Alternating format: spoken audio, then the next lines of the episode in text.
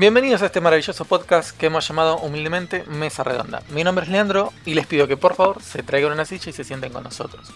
Hoy vamos a hablar de terror y de muchas cosas más porque obviamente viene Halloween, así que como todos. eh, pero bueno, antes que nada vamos a presentar a los monstruos que me acompañan hoy porque obviamente esto es Halloween. La persona que es capaz de comerse a su propio senpai con tal de obtener Fernet, el cordobés más ponja que tenemos, Hannibal Fernet. ¿Cómo estás? Bien, bien. Cagado de miedo y temblando, como tiene que ser. Como todo cordobés, nada, mentira. Bueno, ¿Todo bien, Alex? ¿Qué tal la semana? todo bien. Una semana horrorosa. Sí, por las ranked, Ah, fue. Hermoso juego. por los servidores. Hermoso juego, 6, lo amo. Sí, me imagino. Marcos seguramente también. Uf, el que más lo ama. No, A Marcos jamás le han disparado a través de una pared. No. Es son blasfemia de Marcos. Está mal, Marcos. No sabe nada. Bueno, eh, vamos a presentar a la persona que te persigue en tus sueños para que aprendas absolutamente todo sobre el reciclaje. Freddy Carton, ¿cómo estás? Cartruger. Car. Cartruger. Freddy Cartruger. Cartruger. Sí. Bueno, vengo Es directo. medio trabalengua, yo no lo Sí, sí, sí. Sí, es complicado. Y sí, vengo directamente de sus pesadillas y ahora me acabo de pers- eh, personificar, cartonificar, ¿cómo sería? Sí, sería un, un, un cartonificar. Cartonificar enfrente suyo. Eh, no, sí. Sí, sí, sí, no, decime No. cómo estuvo tu semana. Bien, bien, estuve, estuve jugando ahí algunos juegos eh, aterradores. Pero, eh, tranca. Yo soy muy defensor, como, como todos sabrán, soy muy defensor del público. Y acá cuando se hace una promesa al aire, que está bien que no está mal aire, pero no importa. Cuando se hace una promesa al aire, yo tengo que ponerme en, el- en la piel del público y preguntar. Cartón, vos habías dicho que habías puesto a jugar, te habías puesto a jugar un juego chino, no sé qué carajo. El ¿Qué onda con Gujian eso? 3. Eh, exactamente. eh, quedó sepultado, más o menos. Está bien. Porque estuve justamente preparando para el podcast y todo eso. Y bueno, dije, preferible, vamos a ponernos en tema. Bien, esa es la actitud. Me parece perfecto. Pero pronto, pronto, pronto voy a seguir. Me- bien, bien. Eh, entonces te pateo la pregunta para, para el podcast que viene. Sí. Eh, bueno, ahora lamentablemente tengo que presentar a alguien que no, que no es de acá, pero que sí es de acá. Que tiene una actitud media payasa por decir cosas como el Fall Guy va a estar a full, como a, fin de año, ¿no? cosas que no van a pasar nunca. Tenemos nada más ni nada menos que al It Postor de la sobremesa. Sakul querido, ¿cómo estás? Uh, qué bien ese juego de palabras. Muy, muy bien. Acá, Lean, acá andamos. ¿Qué, eh, decilo, porque ya lo saben todo, pero decilo, decilo, dale. ¿Qué, qué, qué fue lo más lindo que te pasó en la semana? A ver. Y esta semana lo más lindo fue estar en una tierra de waifus y juzbandos, porque estuve jugando al Genshin Impact y no, claramente no. lo más lindo es que por mi cumpleaños eh, me autorregalé una placa de video, así que ahora estoy viendo en este mismo momento una 3080 en mi escritorio y no podría estar más feliz. Eh, podrías estar más feliz si estuviese en tu máquina, no en tu escritorio. Uh, Bueno, detalles, detalles. Eh, pero no, posta, eh, me estuve anti preparando para este podcast, pues yo soy una persona muy, muy cagona y mientras estuve esperando la placa de video, estuve posta muy metido en el Genshin Im- Impact. Para el que no conoce, es eh, básicamente una tierra de waifus. con tintes de Breath of the Wild, así que nada, me estuve, estuve haciendo la anti-tarea para el podcast. Está bien, me parece perfecto. Bueno, ahora traemos a un invitado internacional de la mismísima Transilvania. Llega el conde Bardeácula. Marcos querido, ¿cómo estás? Todo bien, por suerte. ¿Qué tal la semana, Marquitos? Como siempre, bien. Con R6 a full, bien. También R6. Siempre andando bien. Me gusta que, que cada día se empeñen en que, en que funcione mejor ese Yo juego. creo que para mí vos estás enojado con el juego. ¿Puede ser, Marcos? Eh, no. ¿Por qué? ¿Por qué esa impresión? Es un juego excelente, sin fallas. Escucha, Nunca te disparan a través de la pared. Marcos. escucha, lo emana Sí, felicidad. sí, sí. ¿Hay, ¿Hay algo que te esté molestando del juego? Lo noto muy alegre al tipo, ¿eh? Ah, No, no, no, no, esto anda todo bien, el ping es hermoso y los servidores andan muy bien y la verdad que el, el tema que te tiren a través de la pared, eso es algo que creo que le, le suma como una especie de picante al juego que lo hace un poco más entretenido. Claro. Es más realista, ¿no? Digamos. Es que más inmersivo. disparar. Es un desafío para los que no estamos en Brasil, básicamente. Claro, igual. A ver, convengamos que en el juego te pueden disparar a través de las paredes, ¿no? No, no es, no ese es el principio del juego, que tienen paredes que se pueden atravesar con disparos. Sí, la, también las que son duras, pero parece que solo afecta a los que no están en Brasil. Es como, como el chavo, el agua que sabe de tamarindo, pero es de, de limón y algo la así, que ¿no? parece de limón es de Jamaica, pero sabe a tamarindo. Sí, sí, sí, son, son supuestamente paredes duras que no se pueden romper y no se puede disparar a través de ellas, pero no importa, si estás afuera de Brasil te va a pasar. Ok. Entonces entiendo que el juego te gusta y estás contento. Vamos a... Por supuesto que listo. sí, soy una persona feliz como lo denota mi voz. Listo, listo. De 10, de 10 marcos, ¿cuántos, de, ¿cuántos marcos le das? Y no, no, no, a la 10, 10 a la 10. Ah, tranqui. Es, es un juego realmente muy satisfactorio en un montón de aspectos. Un montón de aspectos. Yo sinceramente no sé cómo no hay más gente jugándolo. No sé por qué. Sabes que no tengo un par de teorías de por qué, pero eh, la dejamos para otro podcast. Eh, bueno, vamos a hacer un pequeño cortecito acá y a la vuelta vamos a hablar de cosas tenebrosas.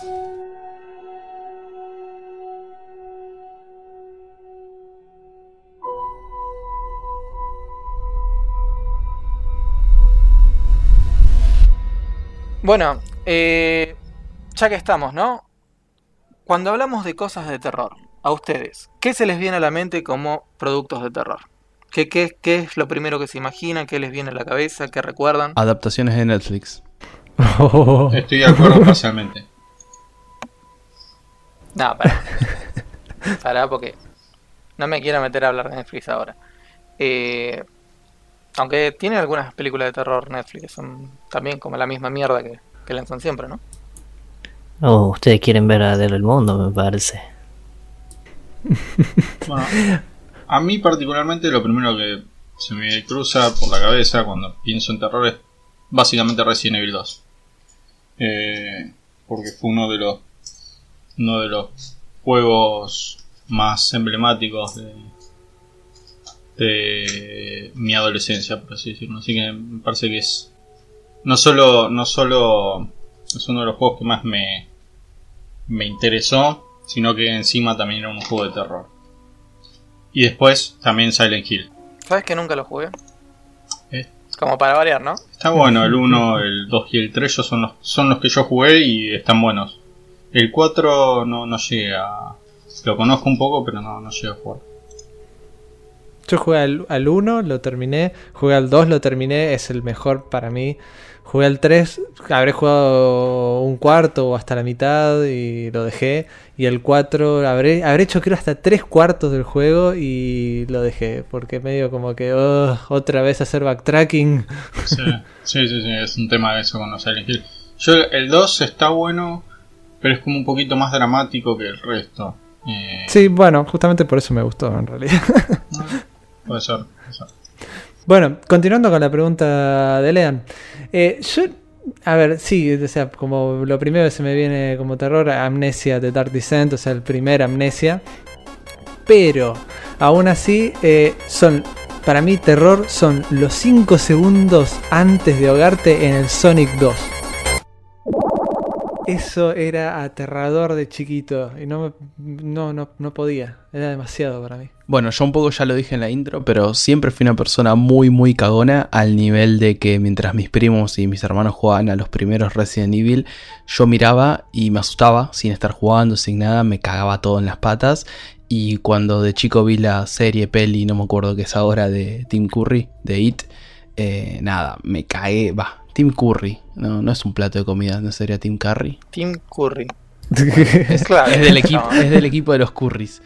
Eh, nada, eh, me cagué en las patas con la película, tuve pesadillas. No, No. siempre fui una persona muy cagona. Sin embargo, cuando salió ahora la de Andy Muschietti, fui a ver las dos. La uno me encantó, me- es muy, muy buena. Pero nada, yo so- asocio mucho el terror al tema del jumpscare y eso que a mí personalmente no me gusta para nada y creo que por eso no, no soy muy fanático del género. A mí personalmente el jumpscare me parece el recurso más barato y más bajo para generar terror u horror o lo que sea. Es como, dale. Es obvio que te vas a asustar y ni siquiera es un susto, es como, uy, un sobresalto. O sea, es malísimo, dale. Em, de terror. Bueno, primero que he El visto. Rainbow no cuenta. No, bueno, esa cagada obviamente no cuenta. Bueno, em, películas. Antes cuando era más chico consumía muchas películas. Ya que no, no jugaba videojuegos de terror. Em, como La Masacre de Texas. Eh, Bien áspero. ¿Eso ¿no? mirabas de chico? sí. Tranqui, el pibe. ¿Qué estás haciendo, Alex? ¿Estás viendo ¿Viste? No, no, no, Masacre de Texas. De, Ah, esa, de esas veces que Space hacía su especial de terror, día viernes, ponele. Uy, Space y cena en canal, amigo. Sí. Y un día, haciendo zapping, dije, ah, pues una película tranqui, entre comillas. Y después Mm. no pude dormir. qué pelotudo, qué pe- ¿Para alguien miraba escalofríos en, en Fox? ¿Fox Sí. era? Eh, ¿Fox Kids o algo así? Sí, Fox Kids. Fox Kids. Yo lo dejé de ver después del capítulo del heladero. Ah, no sé, a mí- Después de eso dije, chao chicos, yo no veo más, quiero seguir comiendo helado, gracias. Yo vi un par de capítulos, puede ser que ahí salió una marioneta muy tétrica y que que en ese momento lo haya dejado de ver. Puede ser. Si lo hay, no quiero saber. Ahora, eh, ya que estaba, bueno, eh, que mencionaste, Sakulo, del el jumpscare, eh, y y yo salté con toda la ira en contra de él. ¿Cómo les parece que se hace realmente una buena historia o juego, película o serie de terror? Mira, en lo que es cuestión a pe- películas, personalmente, eh, creo que para mí, a mi gusto, me gusta mucho el terror psicológico. Creo que el terror psicológico, cuando no sabes qué es lo que eh, te está persiguiendo o qué te está atacando, o no hay una forma precisa para describir, describir lo que está pasando, eh, creo que eso da más terror que cuando ya tienes la figura y sabes qué mierda es. ¿Donnie Darko entra como terror psicológico? Eh, es- es- so, más o menos. So, Te da- so. es, es. No sé si entra como terror psicológico, es como. Más, algo más perturbador. No sé si ya ser terror. ¿Cuál, cuál, cuál? Bueno, Donnie Darko. Donnie Darko. Eh, bueno, igual tampoco, a ver, eh, también terror puede ser algo medio misterioso, medio, qué sé yo. Eh, hay, hay una película que es, eh, es como un falso documental, que es un género de hecho, que se llama Alien Abduction Incident in Lake Country, County, County, bueno. Eh, es como que están en una casa filmando, en, no sé, una cena familiar y de repente se corta la luz, empiezan a aparecer extraterrestres y cosas todo así. Y a ver, vos lo ves y decís, bueno, tampoco es que da miedo, miedo, no parece terror, pero es como que es el misterio ese que tiene, ¿viste? Mira, a mí, pese a que soy muy, muy cagón, a nivel de que cuando fui a ver las dos películas, fui a ver la primera película de actividad paranormal al cine, me asusté un montón por, digamos, por el recurso de falso documental, de que podría ser solo, o no. No, lo peor, fui a ver la 1, me cagué todo, fui a ver la 2 después. Es más, creo que la 1 la vi no en el cine y la 2 sí en el cine, pero porque me gusta ese tipo de cine. Es lo mismo que pasa con It, con las de Andy. Andy Muschietti. No es un recurso barato que te asusta porque sí o te asusta con el jumpscare. Bueno, actividad paranormal sí tiene un par de jumpscare que la pasas muy mal. Pero más allá de eso, te cuenta algo la película. Entonces, puede ser que dé menos miedo, entre comillas, pero me parece mucho más apreciable como película algo como It de lo que hacen las películas eh, baratas, que es puro jumpscare, puro susto, puro grito, pura música fuerte, claro, todas esas cosas. Eh, creo que quizás da menos miedo, entre comillas, pero yo como película lo aprecio un millón de veces más. Y ese tipo de películas sí las miraría. No como, no sé, no se me ocurre una, alguna hora de terror que no, que no haya mirado porque sí, porque es puro jumpscare y miedo. Bueno, de paso tiene una recomendación, Perfect Blue, eh, película anime, eh, psicológico también, eh, chusmenla. A mí me parece un poco mejor eh, desarrollado es lo que tiene que ver con el, como decía Alex, el terror psicológico, que es un recurso que Los japos lo hacen mucho, los japoneses. Eh, creo que es, es más el hecho de cómo. de cómo. Eh, arman la situación que te puede llegar a dar miedo que el. que, que el el, el icono o el símbolo o el concepto que te puede llegar a causar temor. O sea, es, es todo lo que viene Es antes. Eh, Sí. Sí. Sí, no, sí, te iba a decir. Justamente me iba a meter ahí como, como un campeón.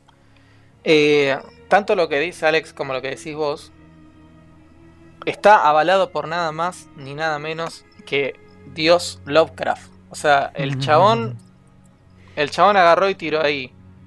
El miedo es una de las emociones más antiguas y poderosas de la humanidad. Y el miedo más antiguo y poderoso es el temor a lo desconocido. Cita textual para los que dicen que leo. Este. A ver. El chabón lo plantea muy simple. Vos a un hombre lobo, sabes que le tiras bala de plata. A un. eh, ¿Cómo se llama? Un Drácula, un vampiro, vas con ajo. Vos ya conocés, vos cuando sabés que te podés enfrentar al bicho, no perdés el temor, porque la gracia ahí es la valentía de saber que te puedes enfrentar y toda la bola y todo el mundo dice, sí, sí, le va a poder ganar, o sí, sí, dale correo, o sí, sí, hace esto. Cambio, cuando vos te enfrentás a un bicho que no tenés ni puta idea qué carajo es, ahí es donde tenés terror, porque no sabés que lo podés enfrentar, no tenés ni idea qué hacer. Algo parecido para mí pasa en el Outlast, sobre el final, no quiero spoilear, Uf, pero sobre el final, eh, vos en el, en, a lo largo del juego vas como, bueno, este bicho puede hacer esto, este bicho puede hacer esto, este bicho puede hacer aquello, pero en el final no puedes hacer nada porque no tenés ni idea, amigo, contra lo que te estás enfrentando. bueno. Para- no, no, sé sí, sí, sí, querés. Sakura, perdón. Bueno, justamente un poco de eso que estás hablando ahora, Lean. Justo vi hoy un video de Dasho que la verdad estaba bastante recomendable si lo quieren ver. Y comentaba algo similar a lo que decís vos con la saga, por ejemplo, Dead Space. Dead Space es una saga de terror muy conocida. No sé si alguien de acá la jugó. Yo personalmente Ay, no, amigo, porque soy cuando cagón. lo jugué la primera vez. Bueno, y él comentaba de que había momentos donde había quizás bichos chiquitos que no te mataban, pero te daban mucho miedo, mucho susto, porque es algo que no esperabas, algo que te sorprendía, mientras que los jefes de pantalla o los jefes finales, como era algo que podías derrotar, un jefe final justamente de un videojuego, no te causaba angustia o tema de terror, porque justamente es algo que sabes cómo derrotar, no es algo que es algo para lo que ya te veniste preparando a lo largo del juego. Bueno, habías dicho dos puntos muy importantes, que uno vendría a ser la indefensión del no saber cómo defenderte frente al bicho y otra eh, lo desconocido. Y ambas se combinan en eh, Amnesia, uno- un juegazo que ya lo nombré hace un ratito, que fue el primero que jugué del género y me pareció increíble y es de- a ver, ahora uno lo mira en perspectiva y ya acostumbrado y aparte ya te sabes más o menos la, la- los patrones del bicho y todo eso, entonces ya como que, ven, si acá si le doy la vueltita le tiro una cosa o si hago esto, ya está, no me agarra. Pero en el momento, cuando salió y cuando lo jugué, no tenías ni idea. Y aparte, al bicho no lo podés mirar. O sea, sí lo podés mirar, pero el problema es que te baja la cordura. Y al bajarte la cordura te puedes llegar hasta desmayar. Y eso es peor porque te pueden encontrar. Y eso es muy bueno en el tema del terror cósmico, porque no sabes a lo que te enfrentas y encima ni siquiera es que lo podés mirar fijamente. O sea, tenés que tratar de evitar verlo. O sea, retroalimenta esa, es- ese, ese Sí, concepto. ese miedo al. Claro. Claro. Bueno, creo yo que por eso también tuvo tanto éxito el Slenderman. Porque la premisa era la misma. Vos por ahí lo ves al bicho, pero no te puedes enfrentar, no tenés manera, amigo. Claro. Para mí, eh, un juego de terror que te permite usar armas pierde el 50% del terror y ya se Totalmente de transforma. acuerdo. Y no sé si decía el 50, por ahí más incluso. eh, pierde toda, eh, todo el terror porque tenés una manera de defenderte. Sí, o sea, ah, bueno, eh, pero tenés que guardar las balas como en un Resident Evil, perdón Marco, que sé que te gusta. Pero para mí terror, terror, el Resident Evil, eh, para mí es más bien un... eh, Un action con cosas de terror, algo sí, Y supervivencia. Con, así. Ciencia ficción Go- con, cosas, con sí. elementos de terror. con gore, ¿cómo sería? Sí, un creo, que se, creo que se clasifica ahora como un action horror game, algo así, ¿no? Sí, sí. Eh, a ver, uno... Ponele. Ponele, una película. Sería zombies, punto. A ver, zombies. Eh, Day, eh, Day Z, iba a decir, no. Eh, eh, World War Z, por ejemplo. Nadie considera esa película de terror. Eh, Bueno, y serían zombies, y es básicamente lo mismo si se quiere. Eh, sí, Marcos, eh, pa- pa- la gente no va a entender, pero Marcos acaba de escribir en el chat Survival Horror. Sí, eh, es Survival Horror, pero... eh, y el Amnesia también se considera Survival Horror y realmente nada que ver. Para, Sí, yo igual no voy a defender el R2, R2 a Porque no hay que defenderlo, porque es lo mejor No del mundo, dice defender. Marco. Nada- no hay nada que crea que yo defienda así tan a muerte, salvo... No importa, no viene el caso. Salvo Rainbow Six. Eh,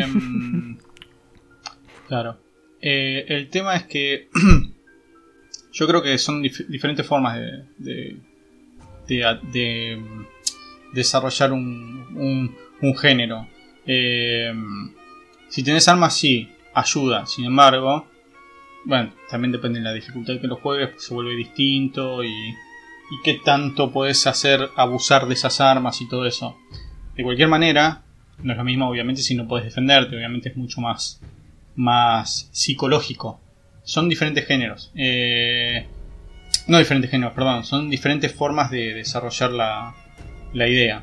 Eh, de cualquier manera, eh, insisto, es un poco subjetivo. Se te puede gustar más uno más el otro. A mí, particularmente, me gusta porque bueno, tiene un valor eh, nostálgico más que nada.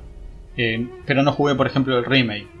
Y no creo que me ponga a jugarlo, la verdad que no, no estoy muy yo lo interesado. un poco, bastante ¿eh? tiempo en su momento. Probalo, probalo. Yo creo que te va a gustar. No lo terminé, pero probalo. Bueno, en el- pero por ejemplo, en el caso de. ¿Alguien vio las películas de. de La llamada? O, Sí. de la- o, bueno. Eh, yo vi la japonesa. bueno. Ali- eh, A mí me la dieron en japonesa. el, la japonesa en el es colegio, mucho- no sé si es muy normal no. eso. ¿Qué? What the A mí me fuck parece- tu colegio, chaval. A mí me, pare- me parece que la, A Sakul se la dieron la en el llamada japonesa es. Apa. A mí me parece que la llamada japonesa es un, un producto mucho mejor elaborado que, el- que la Yankee, por lo que vi de la Yankee, por encima no me la. Es no que la, es que la Yankee tiene mucho de, de las películas de terror de ahora que no son de terror, son más como... Claro. Bueno, la, la Japo es, como se nota que la producción es con menos guita, eh, o sea, no tenían tanto, tantos recursos monetarios, me parece que no está tan mal en ese aspecto, eh, tuvieron que desarrollarlo de otra manera. Yo vi las, tres, son tres películas, en realidad está la 1 y la 2 y después está la, la precuela que creo que se llama Cero o algo así, que salió después. Eh, esa, esa, creo que la Cero es un poquito mejor que las otras dos, no estoy del todo seguro porque no me acuerdo bien, pero lo que yo recuerdo es que la que tal vez me impactó un poco más fue la, la, cero. Porque te explicaba un poco más la historia de la minita y me parece que lo hacía más interesante.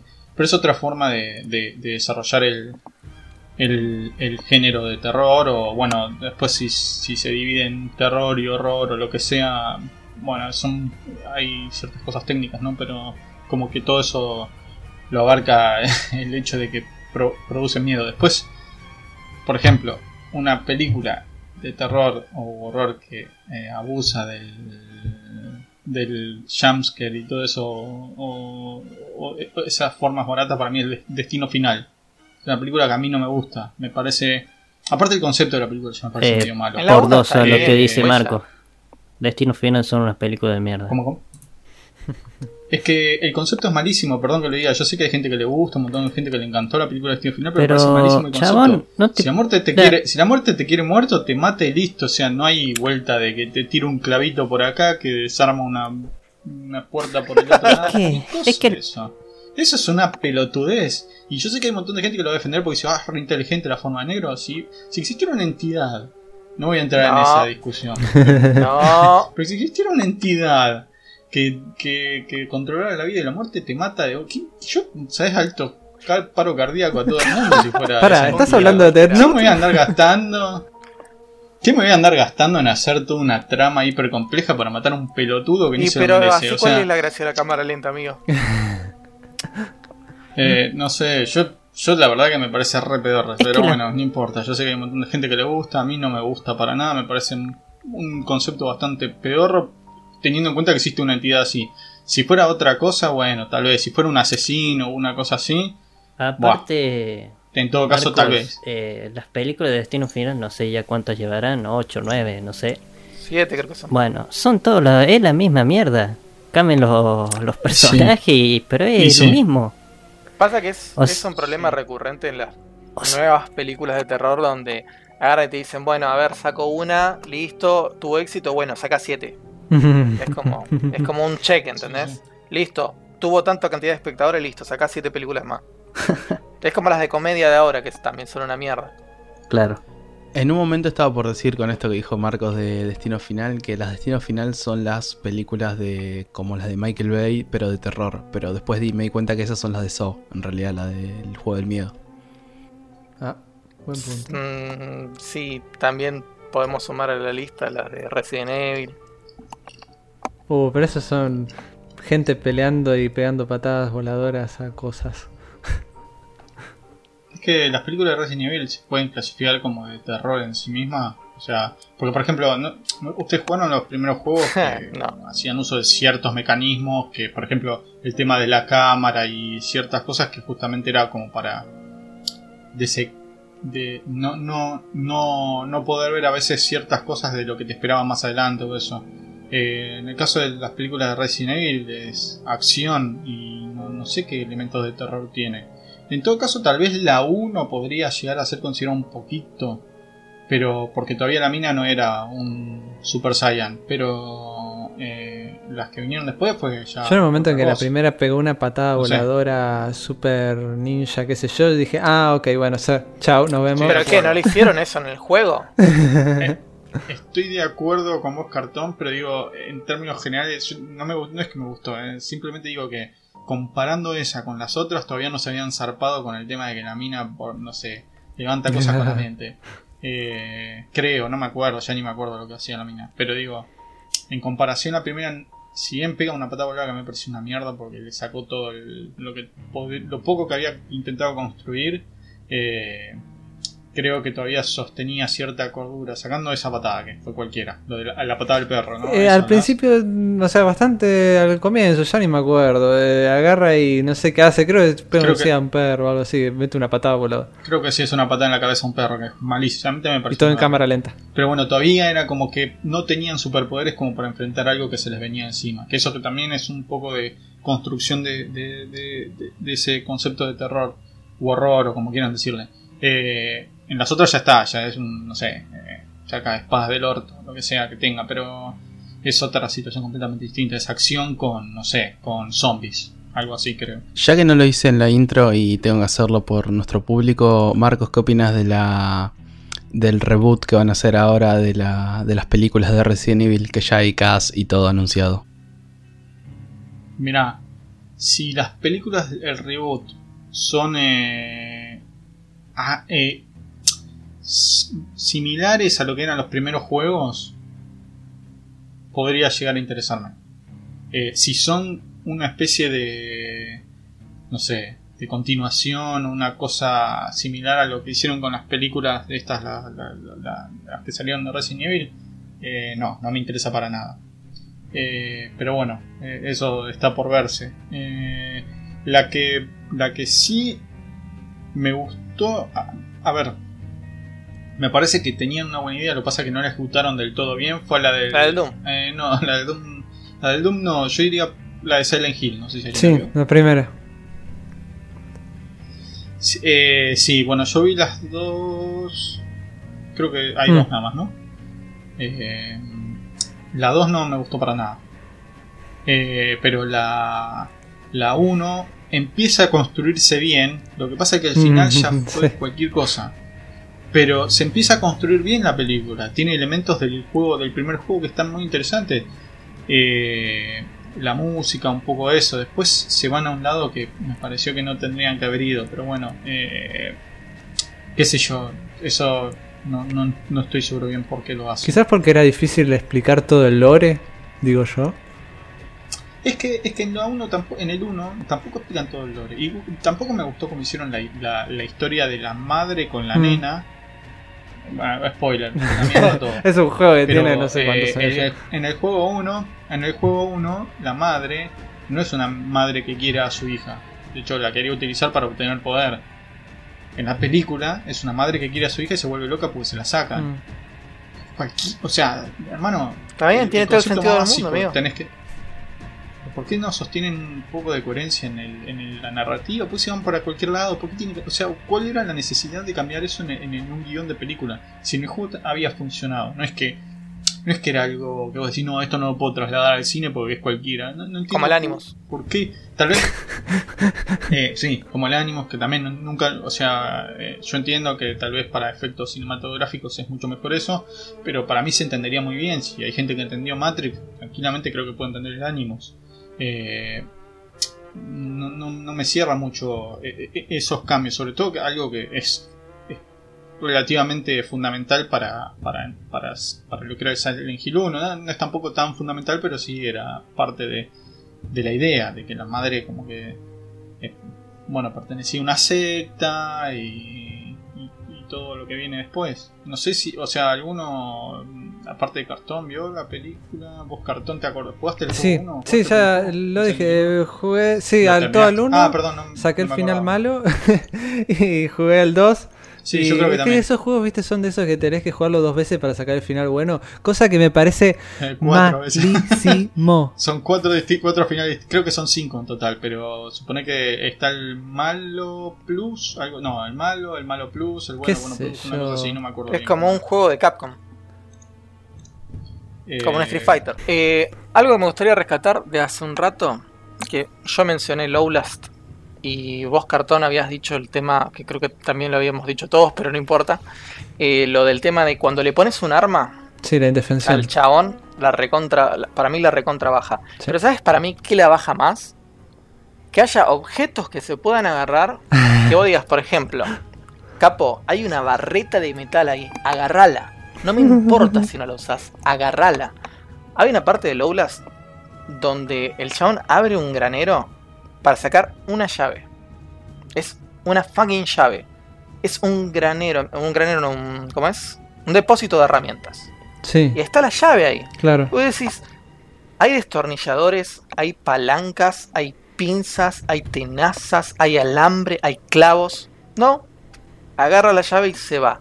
Amigo, en serio, en una situación donde te estás enfrentando a bichos, solamente te vas a llevar una llave.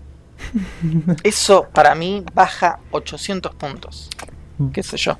Bueno, pero ese es medio el problema de los videoju- videojuegos en sí, digamos, tenés que abrir una puerta y en vez de, no sé, darle con la bazooka que tenés en el inventario, no, es mejor dar toda la vuelta, pasar por todos los bichos, buscar la llave, volver por otro camino porque el anterior se cerró y recién ahí abrirla. Pará, yo ahí sí Es estoy un de poquito acuerdo. el Yo no gastaría problema una, de los un juegos. bazucazo en una, en una puerta y menos para traer más bichos. Bueno, eh, igual hay un juego que a mi parecer, al parecer del cartón, eh, lo hizo bien. Y es eh, el juego llamado Penumbra. No sé si alguien lo conoce, pero bueno, eh, los que crearon Amnesia, eh, Frictional Games, crearon antes que Amnesia, crearon el Penumbra. Penumbra Overture, que sería la primera parte. Penumbra Black Plague, que se- sería la segunda parte. Todo esto es una historia continuada, o sea, continúa, no son de historias diferentes. Y después el tercero, que no existe, porque, o sea, existe, pero eh, no, no tiene sentido eso. Así que Es, olvídense. pero no es. Claro, solamente el 1 y el 2, punto, ya está. Bueno, en ese, en el primero, en el segundo ya no, ya lo sacaron, eso se- no sé por qué, pero bueno, en el primero lo sacaron, tenían tenía un me- una mecánica que vos agarrabas y ponele, ¿encontrás un martillo? Pum, al inventario, era tuyo, lo podías usar. ¿Encontrás un pico? Pum, al inventario, lo podés usar. Puedes usar, o sea, las herramientas que te permitía, con las que te permitía interactuar el juego, ¿no? Te las permitía usar. Pero ¿qué pasa? Ponele. Para eh, pegar un, con el pico, ¿no? Tenés que, primero, hacer clic, arrastrar el mouse hacia la derecha y después arrastrarlo hacia la izquierda para que tome envión y pegue. ¿No? Como un movimiento normal, digamos, que, que como, haría una persona. como lo haría una persona. En este caso, como el personaje no es ningún experto en, en armas eh, melee cuerpo a cuerpo, eh, tiene sentido porque a vos te cuesta moverlo porque es un movimiento medio raro. Y al personaje vendría a ser como que realmente le está costando hacer esa acción. Y bueno, en el Penumbra 1 te enfrentas contra, al principio de todo, contra perros, o sea, perros mutantes. Y vas a decir, "Eh, be-". bueno, no, están bastante bien hechos. A ver, si lo juegas ahora lo vas a ver y es, eh, esas texturas son bastante horribles y esas animaciones son peor. Pero vos agarrabas y podías pegarle, podías defenderte. Pero lo difícil que era el timing de ese movimiento era terrible. Y tiene sentido, porque imagínate el pico que estaba moviendo era un socotroco gigante que para pegar, y, y justo cuando te salta el bicho en la cara, pegarle bien es muy difícil. Y ahí lo hizo bien, porque podés defenderte, pero no es la manera más óptima. Sí lo puedes hacer en un momento de súper... eh, de que ya no te queda otra, bueno, pum, lo haces. Pero... Pero bueno, o sea, la, la opción está. O sea, tiene, tiene lógica. Vos sabés que yo hace mucho tiempo, 2014, miren si no me sé la fecha, yo ideé un juego de terror. Eh, o sea, lo tengo craneado, patente pendiente. Me falta hacerlo nomás. Eh, no importa el contexto, el asunto es que la, la onda era que vos en un momento podías adquirir un arma. Y yo estoy muy en contra de darle armas y, y- y objetos a, lo- a los personajes. Por una simple cuestión de Lovecraft. Este, y vos sabés que lo que se me había ideado a mí era. Me, daba un poco de bronca también el hecho de que tampoco puedas agarrar nada cuando está en el piso, porque hay militares, entonces lo ideal es que uno pueda agarrar un arma. Mi idea era que el chabón pueda disparar, que pueda hacer lo que quiera, pero para avanzar justo a esa parte, a otro nivel, tenía que trabar una puerta con el arma, un ascensor. Así que, evidentemente, igual perdí el arma.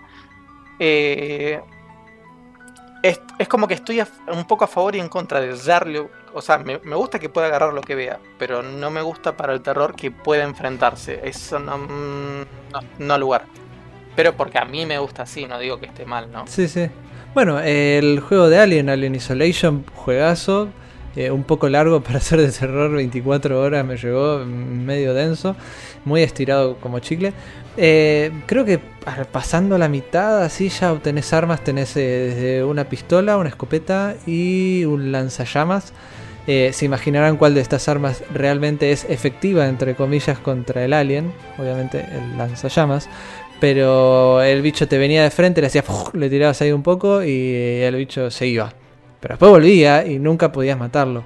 Las otras armas servían para los eh, robots que andaban dando vueltas, los cyborg, no sé, lo- lo- los cosos esos que andaban dando vueltas por la estación. Les tenías que disparar con eso, pero tenías muy, muy pocas balas. Eh, sí, se pierde un poco esa sensación de indefensión, pero está, está, en ese caso te lo permito. Y aparte del alien, cuando vos le tirabas con lanzallamas la primera vez, se iba. Y si vos te quedabas ahí dando vueltas y, y te volvía, eh, el chabón, por más que le tires con lanzallamas, se encontraba como una manera de, de pasarte, correr cerca tuyo, tirarte al piso y te bajaba a ponerle la mitad de la vida.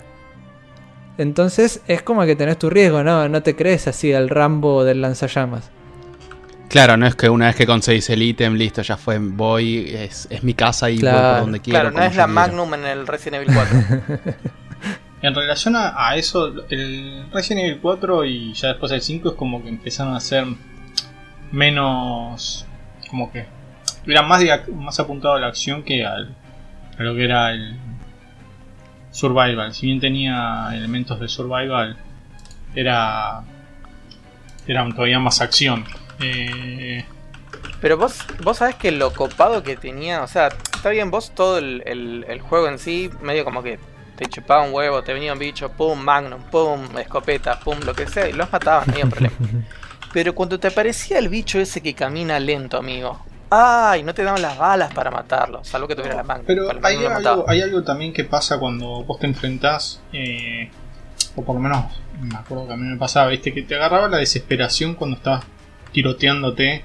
Sobre todo si, depende en qué, en qué dificultad lo jugaras. eh, que, porque también tenían, la mecánica del juego era, vos tal vez disparabas pero no te podías mover. Entonces como que empezabas a disparar y se te venía el bicho encima y eso te generaba esa desesperación. Que no es lo mismo que obviamente estar completamente indefenso porque vos estás como todavía un poquito más desesperado. Pero pasaba que, bueno, por la mecánica del Resident Evil y no me acuerdo si Silent Hill, creo que Silent Hill tampoco te podías mover si disparabas. Creo que te tenías que quedar parado. Era como que te generaba esa cosa de ansiedad del hecho de que se te viniera el bicho encima. Eh, sobre todo en el Silent Hill, creo que es en el 2 cuando aparece por primera vez eh, el Pyramid Head, ¿puede ser? No me acuerdo. Perdón, perdón, ¿qué? ¿Cómo? El Pyramid Head, Sí. eh, cabeza de pirámide, Sí, sí, sí. eh, aparece en, en el 2 primera, la primera vez, ¿no? Eh, sí, sí, sí, aparece, No, no, no. aparece en el Bueno, 2 con los maniquíes. Cuando aparece en el 2, raros. por más que tenés balas y todo, incluso así te desespera el hecho de que te- se te venga el chabón encima, pues no podés bajar. Claro. El chabón se te viene encima y cagaste. Sí, sí, no lo podés Tenés que matar. empezar a correr a lo loco. Lo cual no es lo mismo que estar completamente indefenso. Pero, insisto, creo que depende cómo se maneje. Por, porque, por ejemplo, el Silent Hill y el Resident Evil, que eran juegos similares en, lo que era el manejo de armas, si bien la historia son completamente distintas, tenían todavía esa cosa de, que te generaba esa desesperación. Que yo ya después, los últimos más juegos más nuevos, no jugué así de, de terror o de survival horror. Eh, pero eh, supongo que tendrán un poco de esos elementos, por, tal vez por eso también le sacaron el, las armas y todo eso y la posibilidad de defenderte. Pero las mecánicas de esos juegos eran así, también te- eran medios toscos en algunas cosas y eso también te impedía, no es que eras Mila Jovovich en, en las películas, era otra cosa. Claro. Bueno, justamente eh, está bien, sí. Muchos dicen de que eso de esa dureza del movimiento del personaje eh, Sí. ayudaba a la sensación de, Sí. de- de terror o de, de- de desesperación. Está bien que no lo hacían a propósito, era que bueno, en esa época hasta el Tomb Raider era sí, así, no obvio. era de terror. eh, yo no, o sea, ojo, creo que un poco también fue decisión consciente, porque tal vez moverte y disparar no es algo que no podrían haber conseguido, pero creo que hubo una decisión consciente ahí.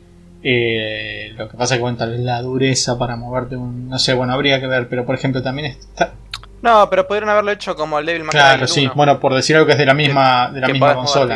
Eh, o bueno, una consola de, de esa cercana a esa generación. Eh, pero por ejemplo, el, el- el Silent Hill, vos ibas siempre por detrás del chabón y el Resident Evil, los de antes, los juegos viejos de Resident Evil, tenías la cámara fija. Lo cual, eso era medio choto, pero también era lo que le añadía la cuestión de lo. de lo. ¿cómo se dice? Eh, lo que no podías. Que- no sabías qué iba a venir Ver. después. Y creo que eso también era lo que generaba la ansiedad en el juego. Sí, te daba un poco de, Sí, de eh. ambientación. No Claro. sé si es la mejor forma de manejarlo, pero digo, Sí, era, como elementos que utilizaron también de- por la época en la que estaba, ¿no? No creo que pudieran haber hecho eh, como estaba hecho el Resident Evil, de, tal vez de otra forma, no sé, no sé si fue decisión consciente o, y- o limitaciones de la- del motor, hay que ver. Bueno, justamente el Silent Hill 1 era así como decías, ¿eh? Eh, la cámara estática. Creo que había muy pocos momentos en Cuando los que estabas la con el, en cámara el pueblo se creo que movía. podías, o era como sea, que vos ibas en el- medio detrás del chabón o podías ubicar la cámara. Después tal vez otros lugares un poco más limitados, no me acuerdo bien, o sea, eh, pero igual, incluso el Silent Hill para mí lo hizo bien, eh, tenía el tema de la, de la neblina y todo eso que te Sí. impedía ver, de que se te vinieran las cosas encima o los Mm. lugares oscuros y todo ese tipo de cosas. Bueno, la clásica escena del comienzo de Silent Hill 1 cuando, spoiler, aunque bueno, son la- la- los primeros minutos del juego, eh, que está soñando, en teoría, eh, que el, el protagonista, ahora no me acuerdo el nombre, está soñando que va por el, pas- por el, sí, el pasillo a- atrás de unos edificios y hay como una silla de ruedas tiradas y la cámara como se, se mueve a través de eso y te enfoca de, mirá, Sí. esto está acá, ¿viste? Y es todo una, un, lo digo así como lenguaje cinematográfico que utiliza eh, el juego bueno, bueno, sacado de las películas. Sí, sí, sí. para mostrarte lo, lo que quería Sí, que, sí. que veas. Que eso es algo complicado ojo porque los juegos en primera persona para mí juego de terror otra cosa otra de mis leyes eh, tiene que ser en primera persona. En tercera persona no puede ser porque al otro le está pasando no a vos entonces es como eh, a él le la pasa. inmersión. al bicho le está Sí, pegando a él o sea, eh, en primera persona el problema que trae perdón y ya termino Eh, el problema que trae la primera persona es que a menos que te roben el control de la cámara, nunca... Hay cosas que por ahí te las perdés. Ah, hubo, no sé, algún juego por ahí que justo se escucha algún ruido y te ponen la música súper tensa y yo digo como, che, pero ¿y qué pasó? Y resulta que en realidad al costado había pasado algo y yo ni me enteré de que estaba eso ahí. Ese es el problema que tiene la, la- la cámara en primera persona. Aparte la primera persona te da más inmersión porque te identificas con el jugador, por así decirlo, de todo lo que está pasando alrededor de él. Claro, y tenés un campo de visión reducido, aparte. Claro, exactamente. Imagínate con un VR, te Oh. cagas todo. Sí, bueno, probé el- el- eh, el- la copia del PT en, en VR y me mareé.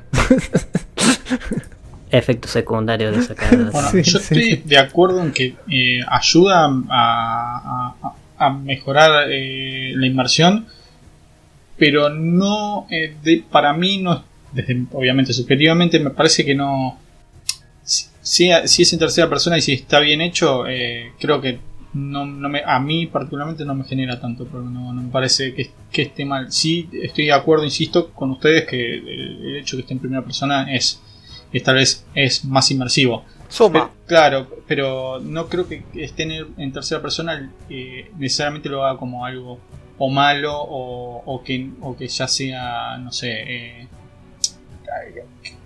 que no, no alcance a generarte terror o, o- u horror. Sí, sí, no digo que sea malo igual. No, yo no, digo, digo simplemente, digo, por eso de, de acuerdo, estoy de acuerdo con vos, eh, solo que no, no, no me parece que porque sea tercera persona esté, eh, ¿cómo decirlo? sea mucho peor o, lo que sea, sé que no lo dijiste vos, pero digo, porque también esto es subjetivo, ¿no? Cada uno, vos podés tener la preferencia de, que sea en primera persona, yo eh, y, yo particularmente eso no me, no me modifica demasiado, me parece que primera persona le suma mucho más, pero si es en tercera persona no es algo que yo dejaría de, de, de, de- de jugar o lo que sea. Hablando de tercera persona, eh, la saga de Fatal Frame no es en tercera.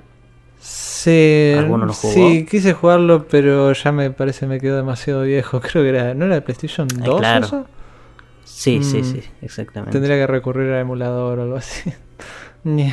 Me pasa que ya estás acostumbrado con los gráficos de hoy en día, bueno, en gran parte, y como que se quedó viejo. Y, y pasa que eso también es algo muy importante, los gráficos, porque te meten muchísimo en el, en, en el, en el escenario, digamos. Estuve jugando al Visage, que lo súper recomiendo, y como se ve eso, se ve como el PT, o sea, es, es increíble.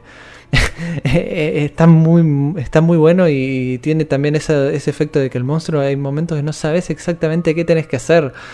O sea, es como, ¿y ahora qué hago? ¿Corro? ¿Me escondo? ¿El bicho me sigue o no me sigue? ¿Qué tengo? ¿Una cámara? ¿Le tengo que sacar foto? ¿No le tengo que sacar foto? No sé. y está, está, está muy bueno.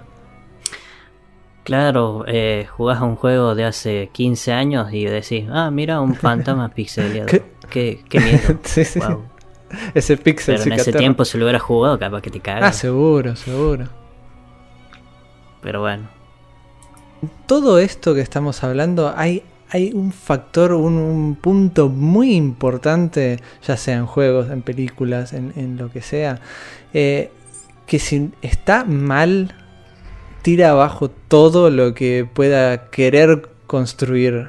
Y es eh, la atmósfera. Y la atmósfera no me refiero solamente a lo que podés ver, o sea, puede ser desde iluminación hasta sonido, eh, puede ser incluso la ilusión de, peligro. Eh, una, una cosa graciosa me pasó en el Visage, eh, que se los vuelvo a recomendar, está muy bueno. Eh, que por el tema de la iluminación yo no sabía si lo que había al fondo era el monstruo o era algo que se había caído al piso o algo así, porque también hay interacción con algunos objetos. Y entonces yo me acerqué despacito y digo, "Mm, eso está tirado en el piso. Y de repente la música empezó a sonar y el coso se me, se me empezó a acercar el bicho. Y ah, no, no, no, no, no, era el bicho, era el bicho. y está muy bueno, porque el ese juego de, iluminación, de oscuridad, eh, da, da esa sensación de incertidumbre con lo que te estás por encontrar. Eh, yo creo que un punto muy importante es eh, la cuestión del, del sonido. Creo que el sonido es clave en lo que es cuestión para darte más terror, porque te da más ambientación y a veces te pone la piel de gallina. No es por ser puto, pero te cagas a veces con algunos No, no, pero posta, vos sabés que yo hace poco también, va, hace poco, antes que saliera el podcast, eh, había escrito una nota justamente y comparado como, no tanto, no tanto en un juego, no tanto en la ambientación en sí, sino más bien por la música y la y lo- los sonidos, digamos, en los trailers de los de las películas. Vos ves trailers sin sonido y literalmente la película no te dice nada. Vos ves trailers con sonido y la película te vende como que es la película de terror de la historia. Y ahí nos remitimos al podcast que hablamos de bandas sonoras. Sí, sí, por favor, vayan a escuchar el número 4, Ah, bueno, te lo acordás el nombre y todo. por supuesto. Me extraña araña. Me extraña araña, cartón. Eh, igual lo de los sonidos yo también tengo un problema con eso y que me pasó con el Amnesia y el Amnesia Machine for Pixies que sería el segundo, que es que ya llega un momento que sabes que esos sonidos no son malos, no son nada en particular, son simplemente para crear tensión y punto, como en un momento entras a una habitación y se escucha como cae un caño y el caño en realidad no se cayó jamás. No hay ningún caño que se caiga en ningún lado, solamente el ruido de al fondo que andás a ver o sea, no representa nada, es solamente como para decir, uy, mirá, va a pasar algo, o puede que no pase nada. Y es como que llega un momento que ya te, te anestesias de eso y decís, ah, bueno, ah, el ruidito ese era algo que me puso el juego. Es más, no me acuerdo en qué juego, que vos lo ponías en pausa y podías escuchar el, el sonido ambiente del juego y escuchabas pisadas en el. el- eh, pisadas en la madera de la casa y vos decías, pero para, estoy en el, en el menú de pausa. Bueno, vos sabés que no, no, no con el sonido, ¿no? Pero eh, hay un juego que hicieron acá en, en Argentina de terror, no recuerdo el nombre, eh, pero Eh, eh, eh, algo con Doors era. eh, no, Hallways o algo así era. eh, no sé, o- desconozco. Sí, El asunto es, sí, vos estabas en un- vos ibas a una casa, eh, tenías que pasar tres noches ahí. No sé cómo era, tipo onda heredero, pum, tenía que pasar tres noches, la típica. La cosa es que el juego en sí no tenía absolutamente nada de. de- de- de- no, no había un bicho, no había un fantasma, no había absolutamente nada. Eh, el, ju- el juego es- el juego puede ser Asylum. Sí, puede ser. Eh, vos tenías que estar Ah, tres no, noches no en una casa y no pasaba Puta. absolutamente nada. A ver, eh, ¿qué pasa? Vos ibas el primer día, revisabas todo, abrías los cajones, todo, etcétera, etcétera. Nada, nada de otro mundo. Al otro día te encontrabas con que había cosas que no estaban en su lugar, una nueva habitación que no existía, etcétera, etcétera. Eh, el juego ahí literalmente no tenía ningún bicho, o sea, no había ningún bicho. Pero ya el asunto de encontrar todo revuelto, escuchar cosas que no tenías que escuchar, ya te lleva a un terror de la concha de la lora. Y los chavales no pusieron un puto bicho. Es increíble. Como solamente con ambientación los tipos te hicieron cagar hasta las patas. Bueno, eso es eh, la ilusión de peligro que, yo lo tenía anotado por acá. Eh, que te hacen creer de que hay algo ahí terrorífico, pero por ahí no hay nada. Y ese es un problema que tuve con el juego este Visage. Que tiene eventos aleatorios. Como por ejemplo que se prende una radio, que se prenda el televisor, que se apague una luz, que no sé, cosas por el estilo. Que te bajan la cordura y qué sé yo, pero... Pero no, no son nada, o sea, son simplemente es como, ah, otra vez se prendió la radio, para que voy y la apago. Es como, "Duh, qué denso. ¿Entendés? Em, Entonces, esa ilusión del peligro, cuando la ponen tan seguido, tan repetido, es como, ya sabes, bueno, es lo mismo que con el sonido, es como, bueno, sí, ya sé, es, es mentira esto. ¿Sabes qué? Otro, otra cosa loca de, la- de los temas estos de terror es el tema de cómo eh, no necesariamente. A ver, a veces, obviamente, la, la historia clásica, un, un vampiro, Drácula, Bardiácula, eh, Frankenstein, los clásicos, ¿no? Digamos, tienen toda una historia del bicho feo, qué sé yo qué. Pero a mí me, me encanta cómo el, el cine de terror, voy a hablar de cine porque, bueno, eh, pinta cine, ¿no?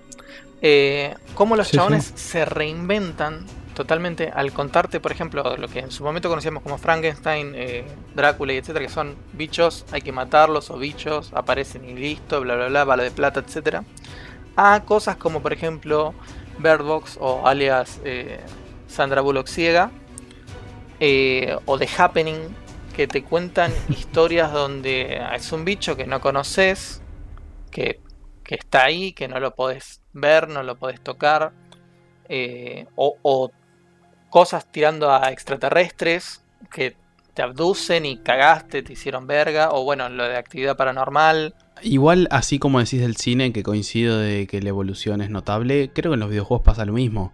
Digamos, cuando nosotros éramos chicos, los Resident Evil eran considerados juegos de terror. Hoy por hoy, los primeros Resident Evil no tanto, como ya estuvimos hablando un poco. Pero mismo la saga mutó. Resident Evil 7 toma un poco más de lo que son esas cosas de terror, tipo el PT, tipo, no sé, una amnesia. Si bien no, no es el mismo gameplay, pero se alimenta un poco de esas cosas. Entonces, considero que la evolución es verdad. El concepto de terror evolucionó pero nada, evolucionó tanto para juegos como para cine. Yo en relación a, algo que me había que quería comentar que a mí es algo que a mí siempre medio que me me molestó, sé que esta tal vez probablemente no es una opinión popular, pero algo que siempre me molestó de en general películas de terror cuando no no te muestran finalmente quién carajo es el que hace comete el acto o el asesino o el o el supuesto espíritu, o lo que por una sea, sea el, que, mata o, o, aterroriza a, a, los protagonistas. Eso es algo que siempre me las protagonistas. No, no, no desarrollan un poco el origen del, del, del, del antagonista. Marco fanático número Eso, uno de Scooby-Doo. Ah, sí, sí, sí. El, en, hay hay un par de, películas que hacen eso y a mí me hincha tanto la pija cuando no terminas de ver al, al, antagonista al final. Yo es una recontra por una. Bueno, hay gente, me imagino que debe haber gente que le gusta. A mí, particularmente, no. A mí me gusta cuando exploran esa parte, sobre todo cuando exploran el origen. Y si no lo hacen en esa película, que lo hagan en otra, que sea una especie de precuela o lo que sea, pero que lo hagan en algún momento, pues es como que falta algo para mí, ¿eh? Igual, obvio que es completamente subjetivo eso. no quiere decir que sea mala, sean malas las películas, es algo que para mí particularmente tendría que estar. ¿No será que justamente lo hacen eso para después sacarte la segunda película? Sí, olvídate. Puede ser. ven qué tal, ven, ven qué tal le salió y dice, eh, salió bien, bueno, entonces ahora vamos a explicarlo. Puede ser, no. pero hay películas que quedaron en eso, es como... Eh, no sé si necesariamente de terror. Había una película donde una pareja era como media Ah, eh, ¿Cómo se dice? Eh, aparecen tres personas en la casa y empiezan como a... a, a, no se dice en castellano, me sale stock de stalker, pero no sé cómo se dice en castellano. Acosar. Eh... Acosarlos, sí, los empiezan como a acosar así. Y Después eh, la pareja termina muerta y nunca le ves la cara a los que lo hicieron. Y como que queda ahí, como que no sabes ni quiénes eran, no tenían, tal vez si tenían alguna no relación con los protagonistas, les cantó el orto, ¿no? Y a mí eso me parece una recontra poranga, porque faltó como esa cosita. Pero obviamente para mí tal vez dentro de la lógica de la película tiene todo el sentido del mundo, pero para mí es algo que el origen siempre me, me interesa que lo expliquen. Que es algo que, por ejemplo, el Silent Hill 1, por decir algo, te cuentan las cosas, pero le faltaba como lo que debería haber pasado en el. como lo que pasó supuestamente en el. ¿Cuál era el del camionero? Eh, hay, uno, hay como una precuela, pero no me acuerdo. No, el del camionero es, sí, no, lo no sé si es Downpour o algo por el estilo. No, no, no. Downpour, no, Downpour es el otro. El del camionero es el que encuentra a la nenita que se prende fuego todo. Eh, es uno medio viejo. No es, de los, no, es, no es del Team Silent, no es de los queridos. Claro, bueno, eh, que como es como que te explica el origen de por qué la nena es como es o qué es lo que pasó mm. ahí, pero más a fondo, ¿no? no tan así por arriba como lo hace el Silent Hill 1. Y como es algo que a mí me gusta que tengan las películas, como te expliquen un poco el, el origen del, del antagonista, no que simplemente sea un antagonista que está ahí porque está. Pero eso es una cuestión mía, de, me gusta esa parte de, de, algunas películas. lo que pasa con Silent Hill es que siempre fue como súper complejo, súper raro, como que nunca terminabas de entenderlo. Era para como que- justamente por eso. Justamente por eso. Es como lo del Dark Souls, lo que comentabas del Dark Souls. Cuando vos te. Sí. cu- A ver, cuando vos te dan una historia y.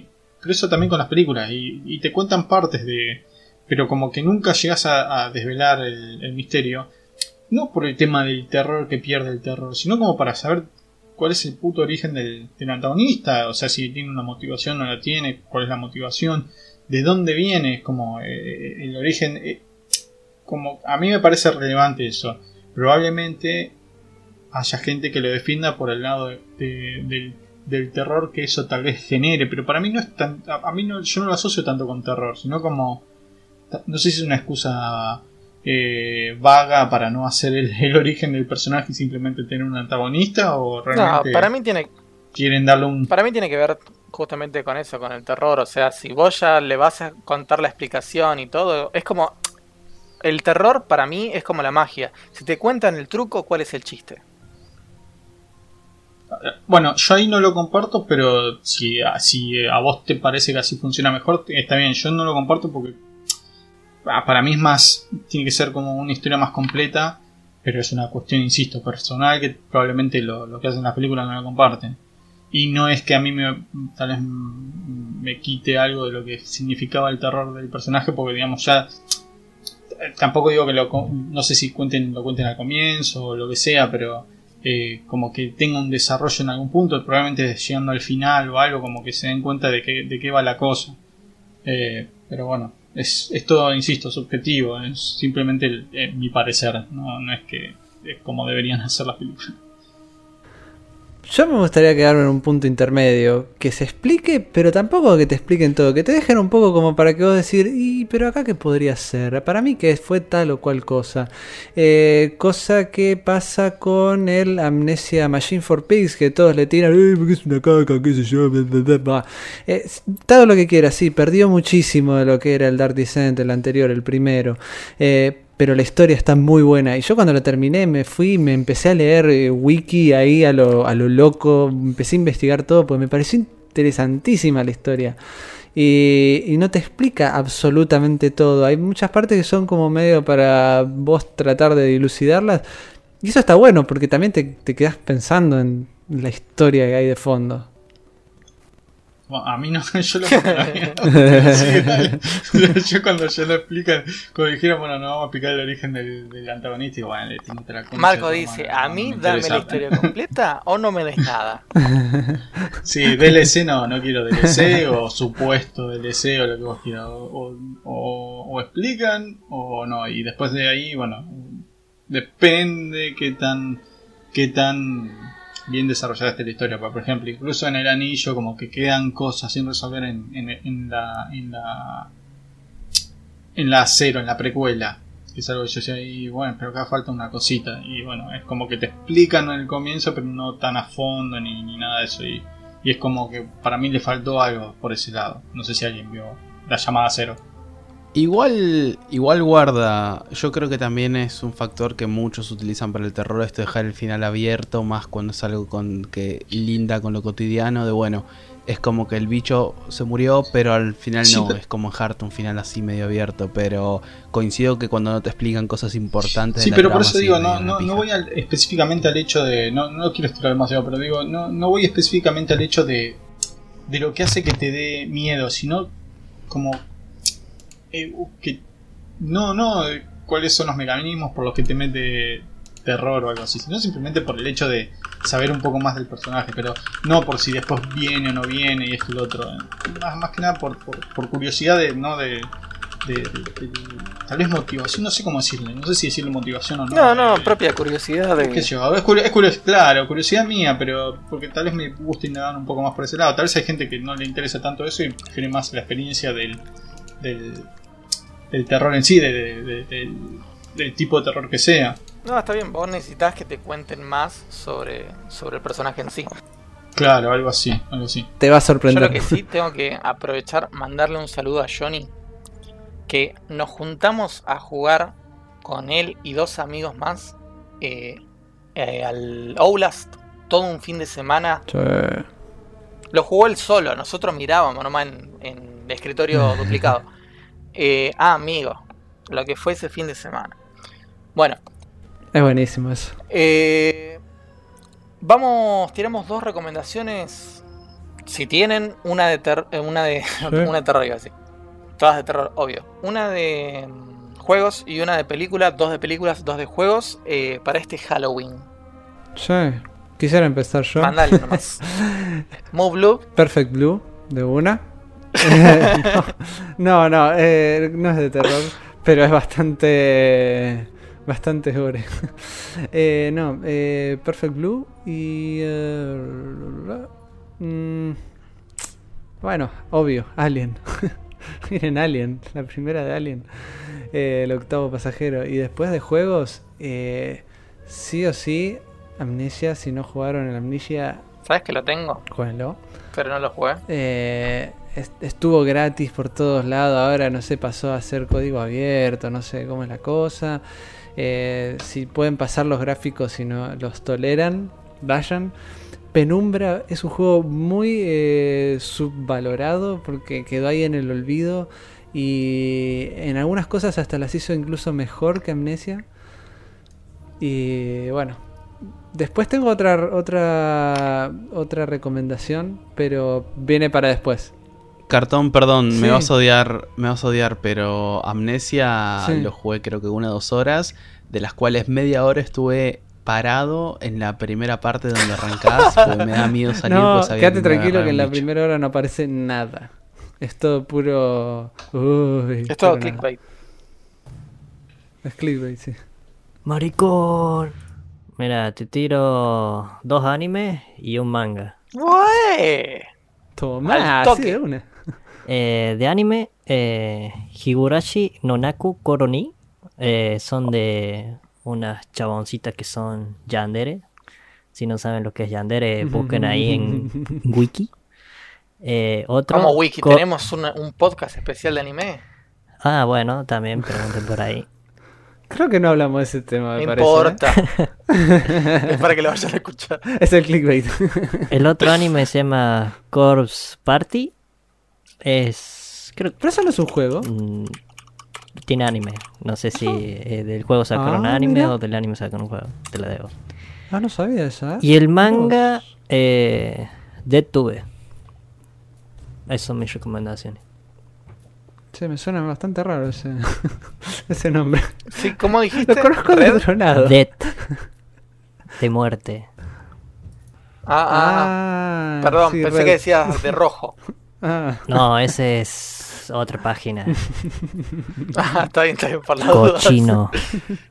Eh, vamos a tratar después de que en las redes esté el nombre de los, de los, de los anime que recomendó, porque así la gente Sí. lo, lo encuentra rápido. sí, me, me han preguntado de... ¿Cómo se llama el que recomendó Alex? Y... Ah, para que le pregunto a Alex por el nombre más complejo.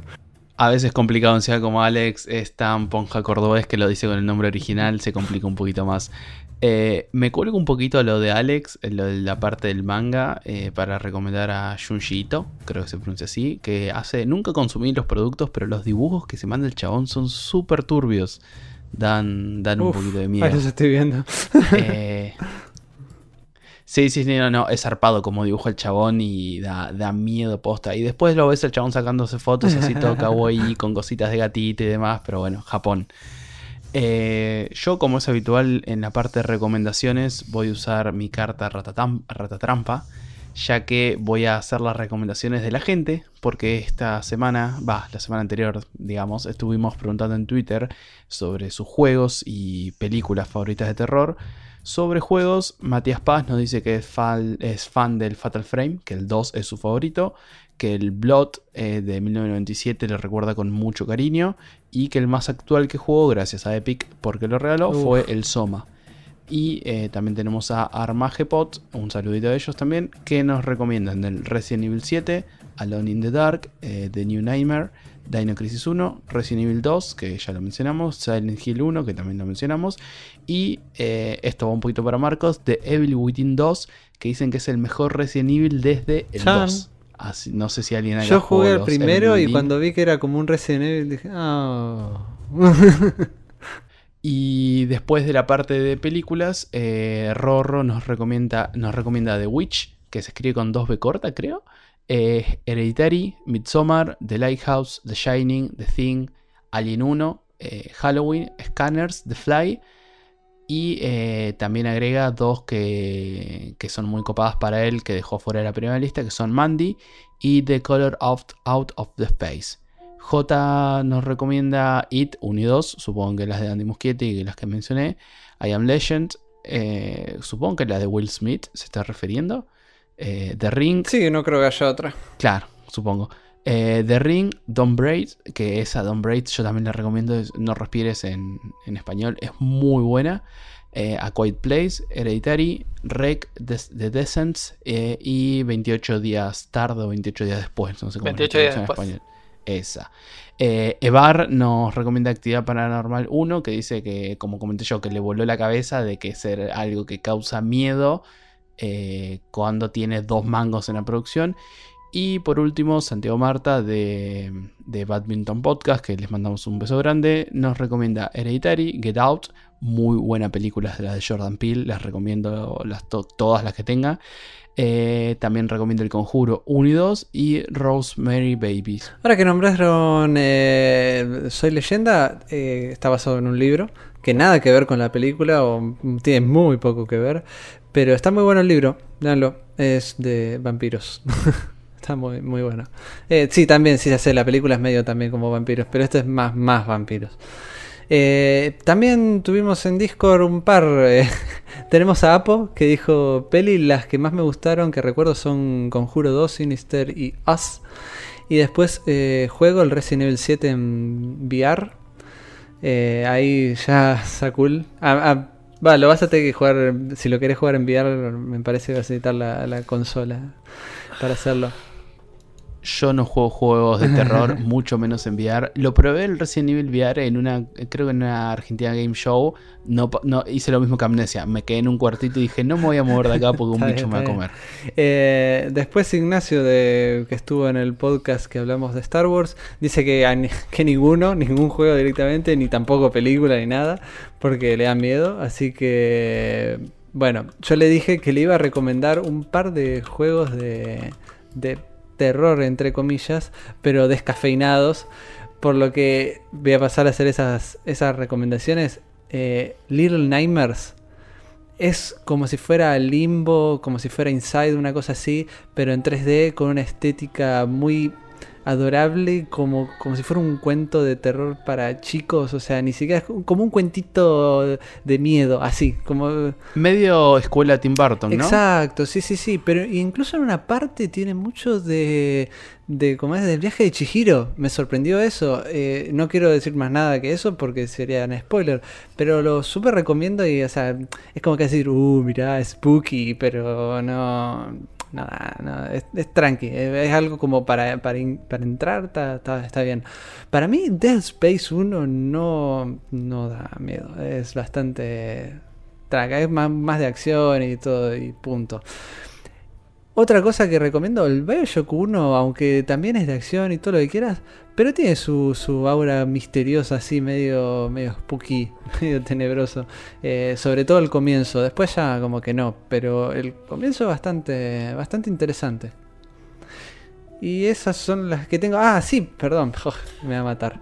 Eh, Toti me, también me, me hizo sus recomendaciones y dice: La saga entera de Insidious, eh, peliculones. Anabel, las primeras dos están buenas, la última mazo. Y la película más terrorífica, las películas, perdón, más terroríficas son las de extraterrestres. eh, y en la que recomienda Señales.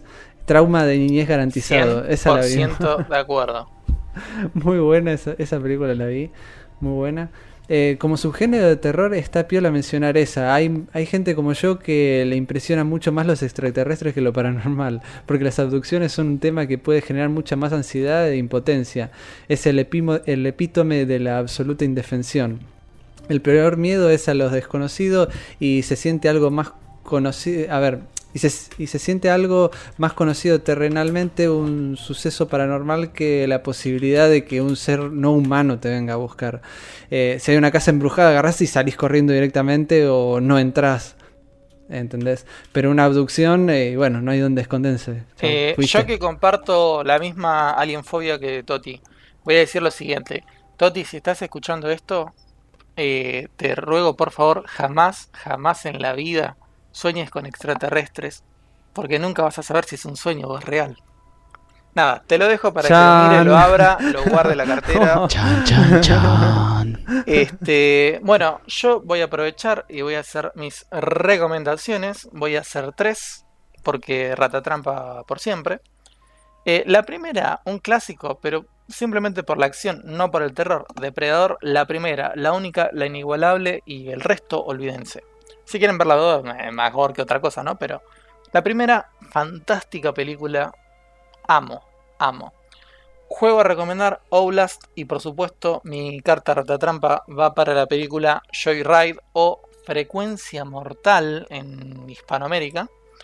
Eh, película, si no me equivoco, dirigida, no sé si dirigida, pero guionada por nada más que el señor Spielberg, no, mentira, eh, por J.J. Abrams. Eh, y actúa nada más ni nada menos que el rubio maravilla Paul Walker. Bueno, llegamos al final de este episodio pre-Halloween, el episodio número 13, el, el episodio de terror. Eh, hasta acá, gracias por todo. Eh, espero que les haya gustado y como siempre, nos vemos en 15 días. Bueno, muchísimas gracias por escucharnos y ya saben, tengan cuidado cuando se levanten de noche al baño y escuchen ruidos. Hasta la próxima. Ruidos de Fernet en la cocina de Alex. Obviamente, obvio. Espero que lo hayan disfrutado y que no haya sido un podcast de terror en el sentido de malo. Eh, pero bueno, eh, tengan cuidado a la noche que pueden soñar con cartones Cartrugens que hacen ASMR. Nos vemos en la próxima suerte. Muchas gracias a todos los que nos escucharon hasta acá. Acuérdense que nos pueden encontrar en todos lados como arroba mesa redonda. Queremos leerlos, queremos sus comentarios. Así que nos vemos en 15 días. Nos vemos en 15 chicos, gracias por todo.